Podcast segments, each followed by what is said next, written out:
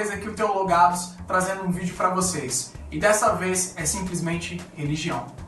Simplesmente religião foi o que ele disse. Se é que dá para ser simples quando se fala de religião. Mas vamos começar com os bons modos, né? A gente não se apresentou da última vez. O primeiro vídeo que a gente criou foi pra gente se apresentar. Porém, a gente não fez o que era o essencial.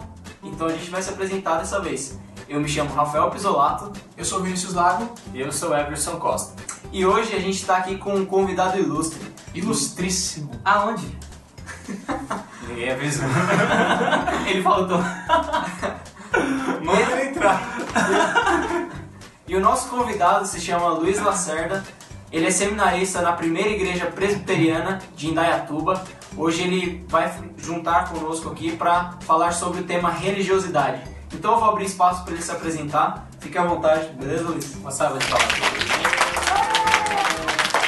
É, eu sou seminarista, estudo no Senário Presbiteriano JMC, José Manuel da Conceição. Melhor do mundo! Do mundo! Se é reformado, É reformado. tá. Patrocinado. Então, é, tô indo pro meu terceiro ano lá no, lá no seminário De muita labuta. e é isso. Muitas, É. muitas noites sem sono, né? Com faca na caveira do capeta. Meu Deus. Meu Deus, Vai ser uma belezinha. esse bicho Vai ser. Tá, Esse vídeo vídeo vai ter eu um quero milhão de não. visualizações. Eu não quero ver, não. Porque em pleno século XXI, onde a tecnologia cada vez mais se avança, ainda há necessidade de religião. Por que, que uma tribo tão distante lá nos fins da África precisam de religião? Porque até mesmo um índio ou qualquer outra pessoa que esteja distante né, na nossa terra, no Brasil, sente a necessidade de religião. O ser humano, ele tem intrínseco a si mesmo o que Calvino vai nomear de senso divinitatis.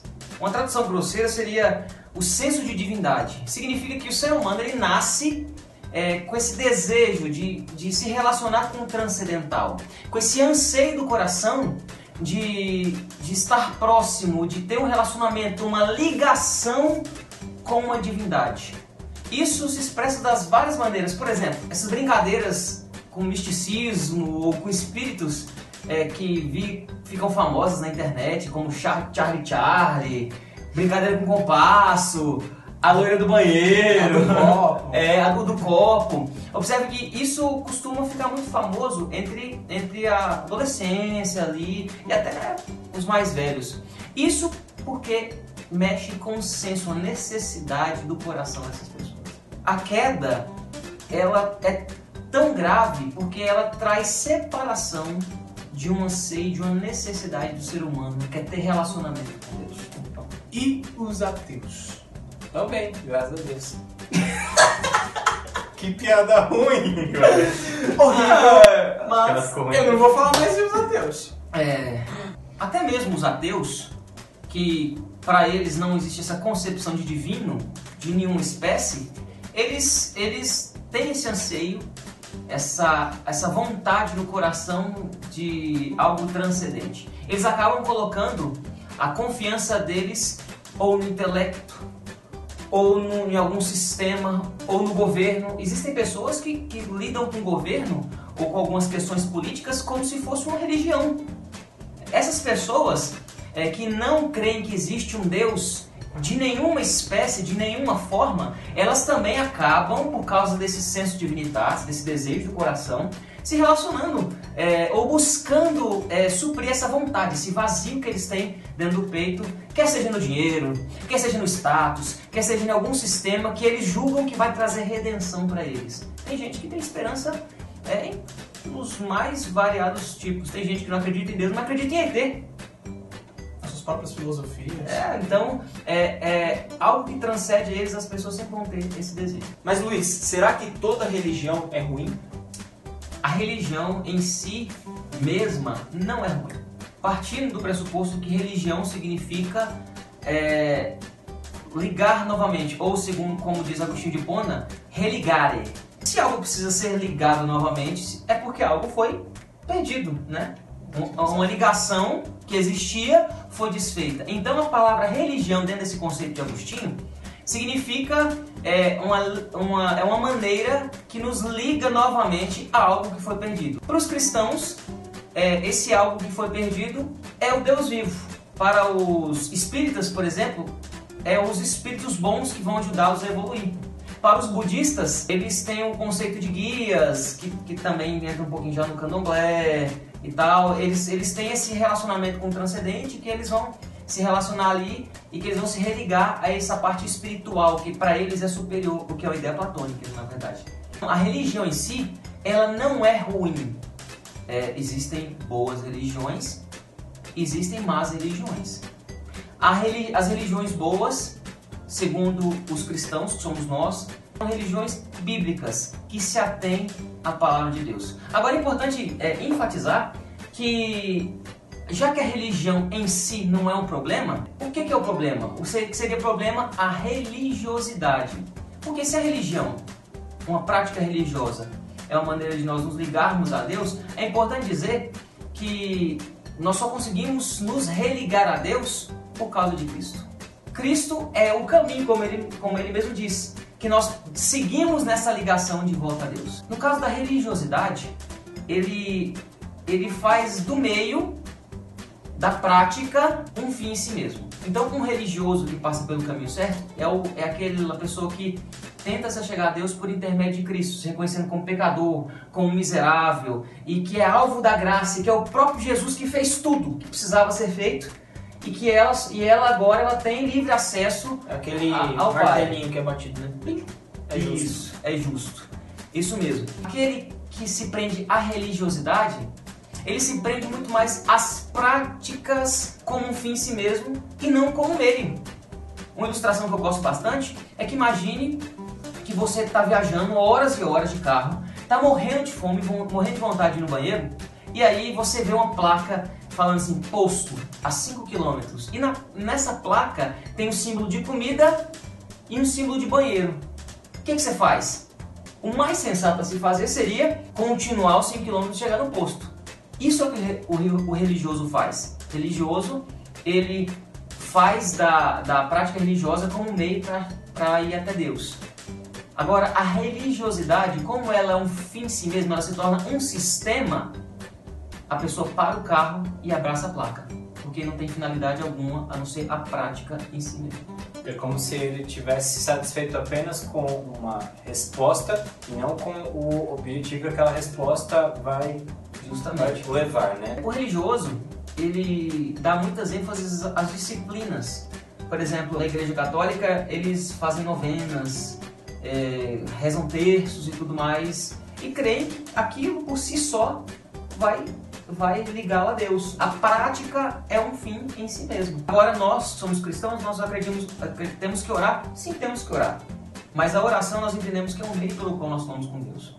A leitura da Bíblia é um meio pelo qual Deus fala conosco. Nós vamos na, na, na igreja porque a igreja é o meio pelo qual nós adoramos esse Deus. Agora, religioso não. Religioso é aquela pessoa que vai à igreja e faz daí da igreja um fim em si mesma. Ela não vai ali para para adorar ao Deus vivo, ela não tem essa concepção clara na mente dela. O que está claro na mente dela é que ela, se ela não for na igreja, ela sente falta. É como se fosse uma obrigação e não um prazer em voltar à glória de Deus. A glória que é dada a ele não é, não é prazerosa. Ele cumpre um compromisso na agenda. É simplesmente um rito. Isso. Sem, sem ele, ele sente falta. Tem gente que está acostumada a fazer caminhada todo dia de manhã cedo e quando não faz caminhada, sente falta.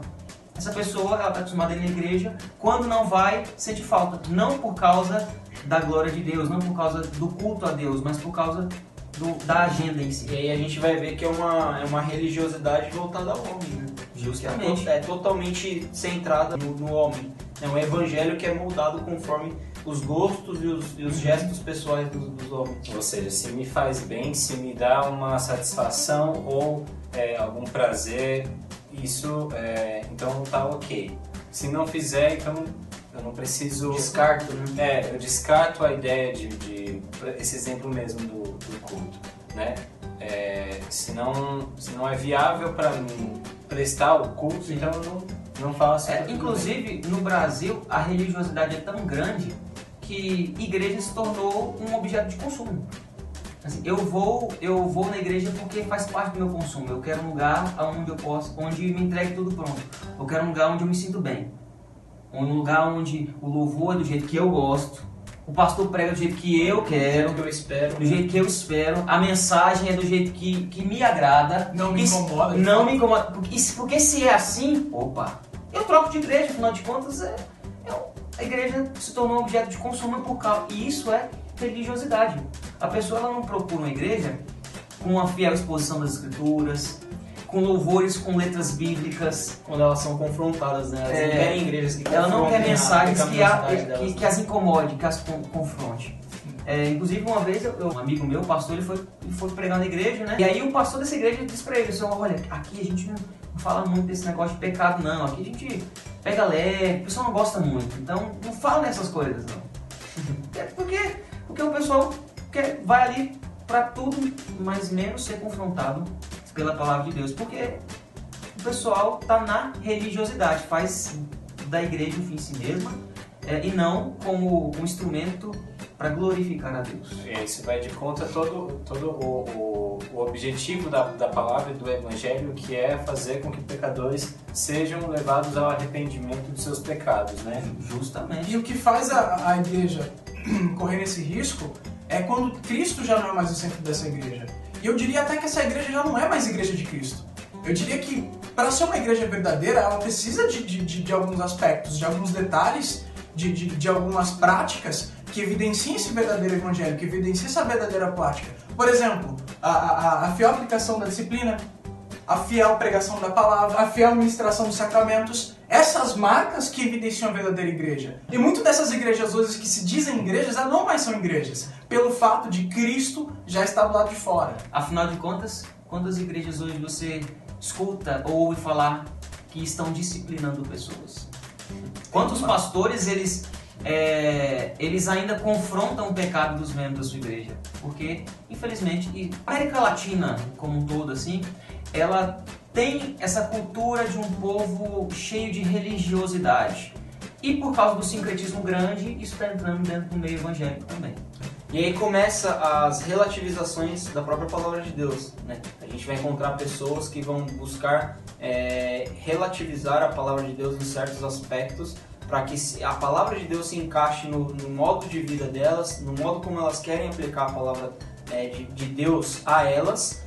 E, e dentro desse, desse ponto de partida, elas criam as suas denominações elas vão em busca de civilizar outras pessoas para que esse evangelho, esse evangelho moderno, né, que ela mesma criou, ela evangelize outras pessoas e isso acaba criando uma sociedade totalmente fora do contexto bíblico. Esse evangelho soft, né? Isso é o Light. pragmatismo, né? É, vamos É. fazer aquilo que dá certo, né? Ainda falando de, de disciplina, é, acho que hoje que as pessoas elas têm um entendimento de disciplina como, como a professora com a palmatória antigamente, né?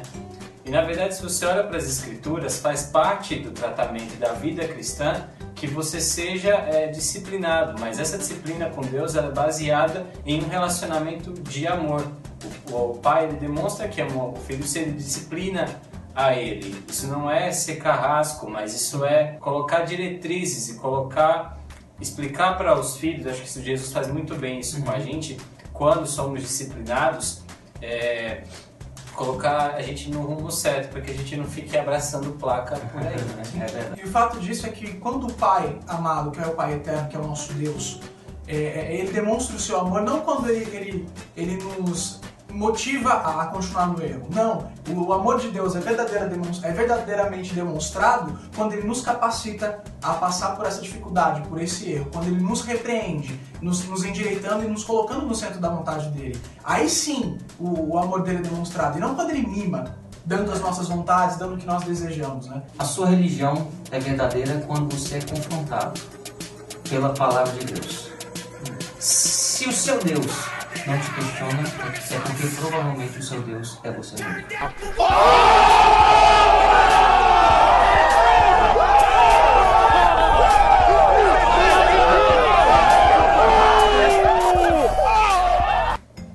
Mas biblicamente falando, como saber se alguém tem uma má religião ou uma boa religião?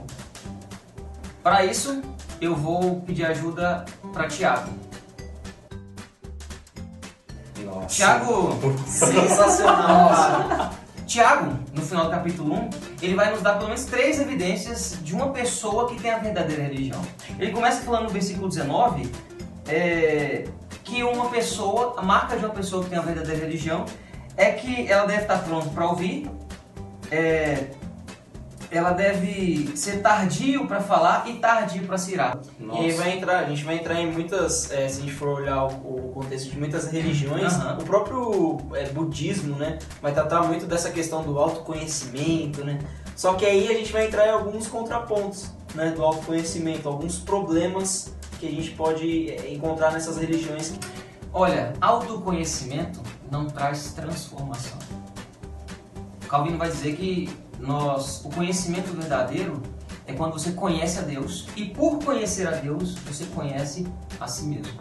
Porque somente quem te criou sabe melhor do que qualquer um como você é e mais ainda como você deveria ser.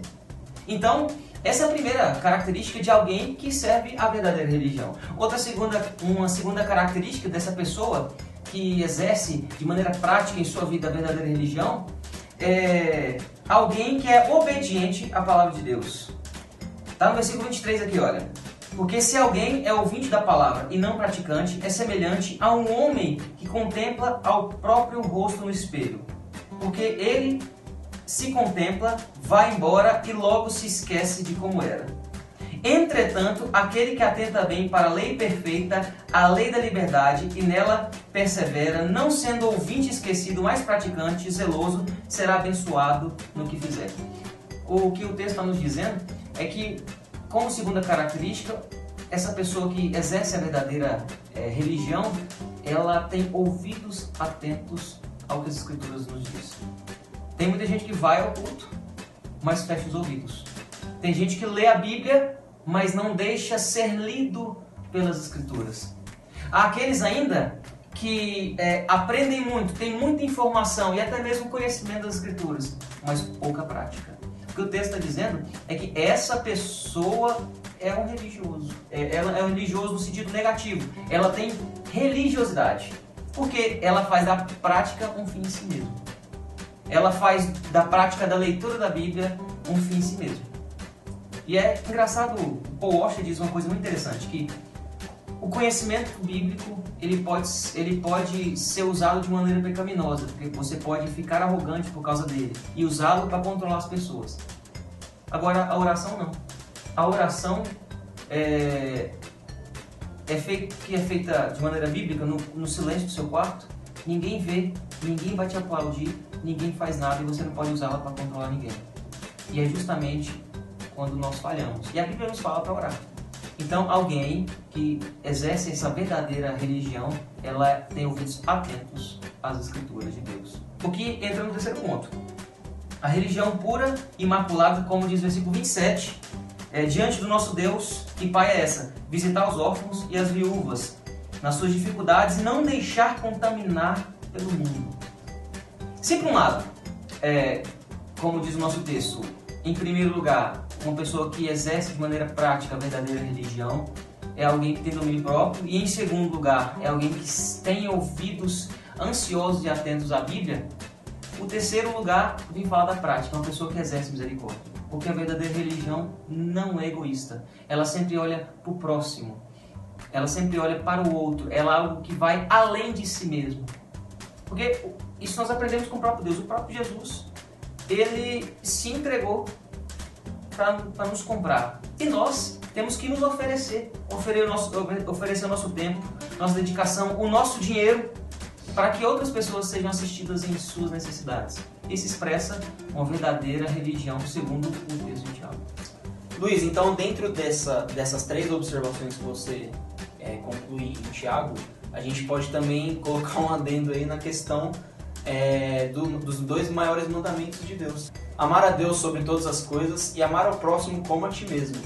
Então a gente já adiciona um, um- um contraponto de que o próprio Jesus Cristo rebateu os fariseus porque eles mesmos é, tinham uma fé né, alicerçada no próprio homem, no- neles mesmos, E aí Jesus Cristo rebate a fé deles falando assim, ó, como que vocês podem é, julgar o próximo e, e- e olhar o próximo, julgar os pecadores somente no olhar, sendo que vocês é, na, na prática dos mandamentos, que são os mais importantes, vocês não cumprem, né? Não fazem. É, os- o- se esse texto do Tiago fala de evidências práticas e visíveis, é, quanto aos fariseus, Jesus ele demonstra algo que é interessante, porque os fariseus eles, eles tinham boas práticas, tanto que Jesus fala para eles assim, olha, vocês dão dízimo até das hortaliças, mas o coração de vocês estão afastados de mim. Ah, é, é fato que quando Jesus voltar, ele não apenas vai perguntar o que fizemos, mas por que fizemos o que fizemos. No Sermão do Monte, do capítulo 5 ao capítulo 7 é, de, de Mateus, isso deixa muito claro. Jesus ele fala que ele não veio para revogar a lei do- dos profetas, a lei de Moisés. Ele não veio ali, mas ele, ele para fazer isso, ele veio para cumprir. E cumprindo, ele mostra que a prática é, por si só é religiosidade. Porque na verdade aquilo deve começar no coração. Tanto que um exemplo claro e conhecido é a questão do adultério. Ele fala, ó, ouvistes o que foi dito, que quando um homem adulterar com uma mulher, ele já é passível de condenação. Mas ele, Jesus diz, eu porém vos digo que aquele que cobiçar a mulher, só cobiçar, ela já adulterou com ela. Observe que ali é, não é apenas a prática que está sendo levada em consideração, mas sim o coração. Afinal de contas, nós precisamos das duas coisas: de evidências práticas e visíveis, mas que essas evidências partam do coração. Porque se não partir do coração, não passam de religio- religiosidade e uma tentativa miserável de autojustificação. Ah, não, eu vou dar o dízimo das hortaliças, eu vou cumprir com a lei integralmente, porque se eu fizer isso, eu vou ser salvo. Tá tudo certo, né? Tá, tá- tá tudo É certo. aquele senso de cumprir a minha obrigação, De cumprir tô em paz com Deus. Mas Justamente. aí a, a gente vai entrar na, naquele seguinte ponto. É, eles cumpriam é, a lei de uma maneira correta, né?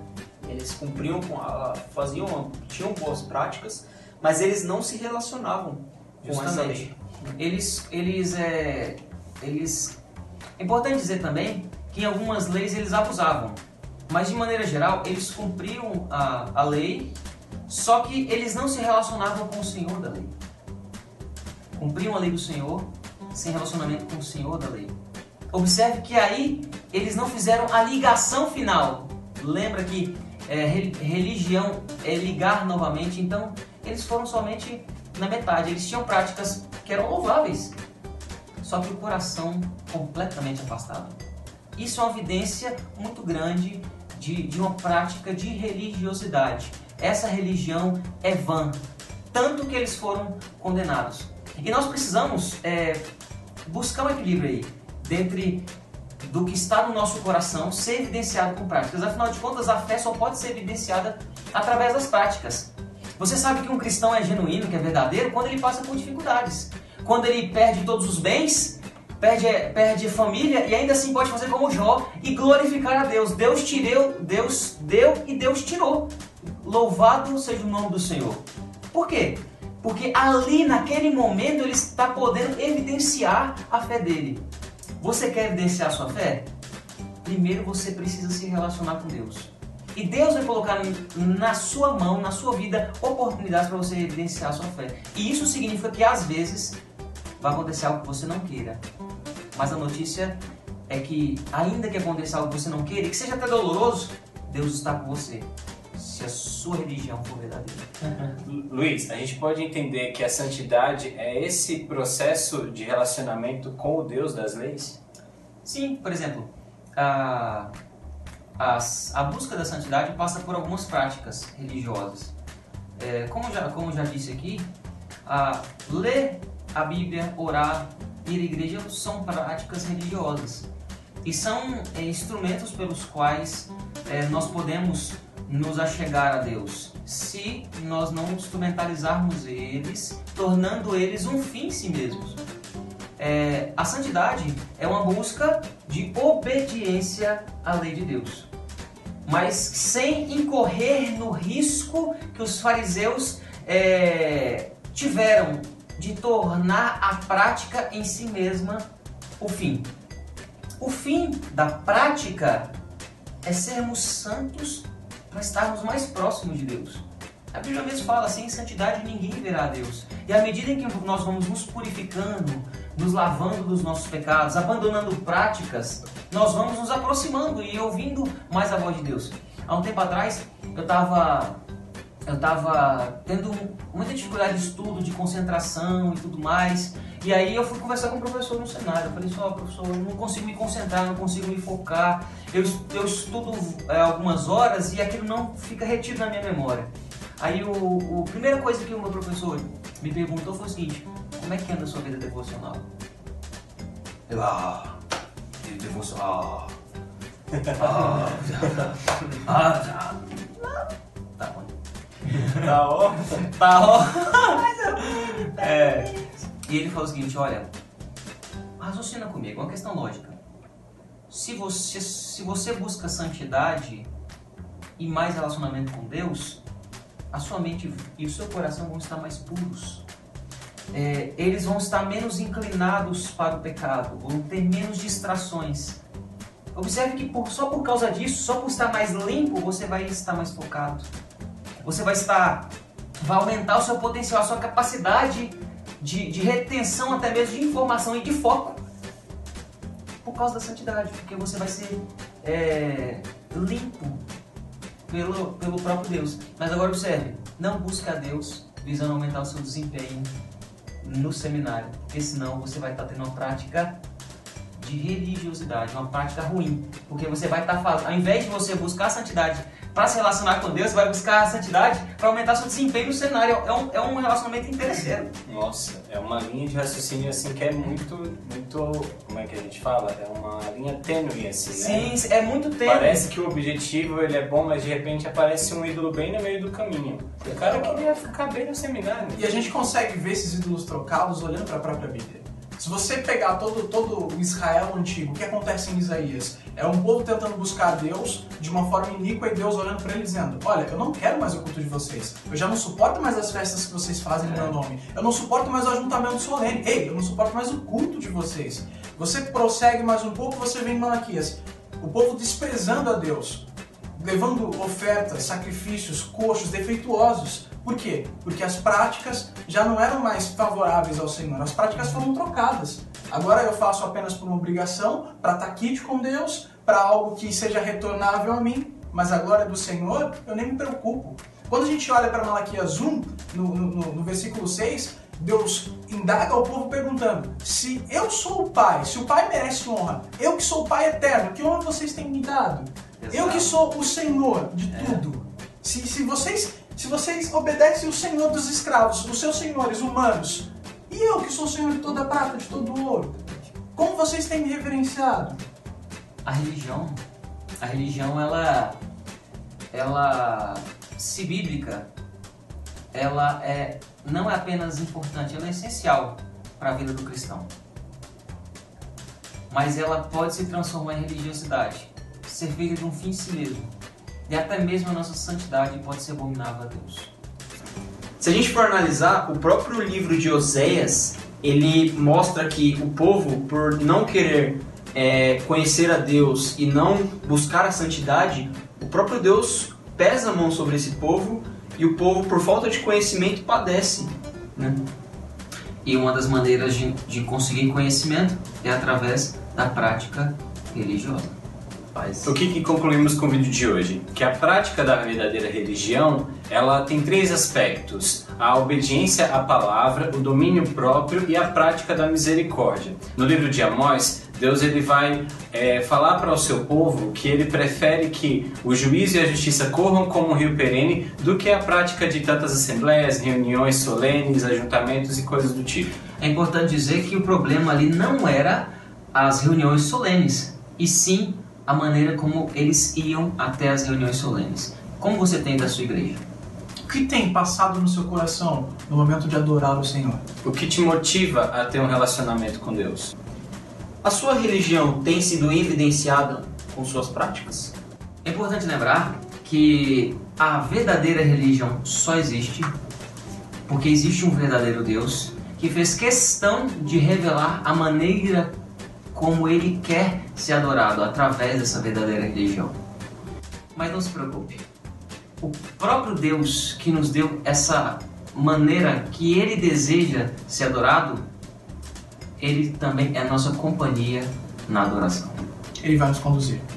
Independente de nós, ele irá cumprir o propósito que ele começou.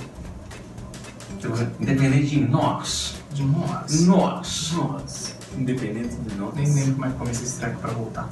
Aí. Independente de Beleza, nós. beleza. É isso, pessoal. Queremos agradecer a presença do Luiz. Valeu, Luiz! Obrigado, Luiz. É nóis, Luiz. Caso você ainda não tenha se inscrito no canal, se inscreve aqui embaixo, dá um joinha e caso você não tenha gostado, continue naquela campanha de oração marota por esses jovens aqui que estão ralando para não viver uma vida de religiosidade. É isso aí. Ore também por esse pastor, que um dia será. É, se Deus permitir. Outra coisa, aqui embaixo a gente vai deixar o link do Facebook do Luiz. Então, se você quiser conhecê-lo, adicioná-lo e, e- até mesmo seguir, Se você quiser tirar dúvida, criticá-lo, meter o pé nele, é lá que você vai fazer isso. ele também tem um site. Melhor ele falar sobre isso, né, Luiz? Pois é, eu tenho um site é, simples, luislacerda.com, tá aqui na descrição. Lá eu disponibilizo o esboço de todos os meus estudos, pregações, slides que eu produzo, palestras, tá, tá tudo lá, tá tudo lá. É, não é muito útil não, mas vai que né, ajuda. Aproveitando o ensejo, a gente quer agradecer todas as pessoas que se inscreveram, compartilharam, estão seguindo a página no Facebook. Muito obrigado pelas palavras de incentivo. É isso aí. É, a gente faz esse canal pensando em todo mundo e em vocês, inclusive. Então, qualquer comentário, qualquer dúvida, crítica, fiquem à vontade para falar com a gente. A gente vai ter a, a graça.